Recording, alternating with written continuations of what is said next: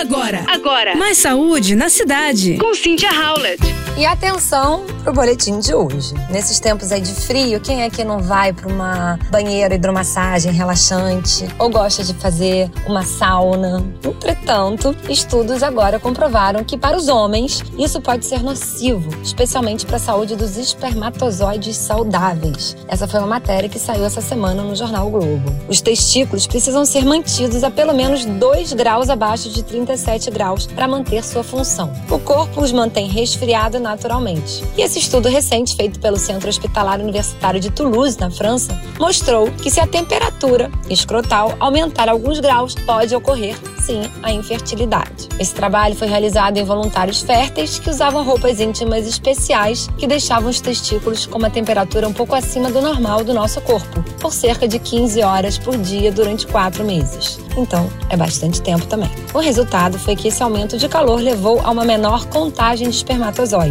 além de crescer o número daqueles que carregavam um número anormal de cromossomos. Portanto, acredita-se que a temperatura mais alta esteja associada ao estresse oxidativo e, por sua vez, isso pode causar danos ao DNA dentro do espermatozoide. O estudo também mostrou que esse estresse térmico pode causar menor contagem, movimento e concentração deles no esperma e até morfologia alterada. Cinco voluntários, depois de seis meses do referente estudo, levando suas vidas normalmente, voltaram a apresentar uma contagem normal.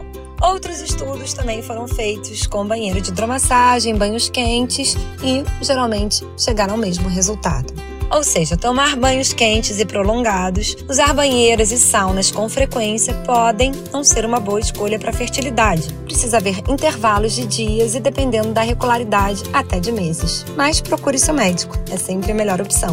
Você ouviu Mais saúde na cidade. com Cynthia Howlett.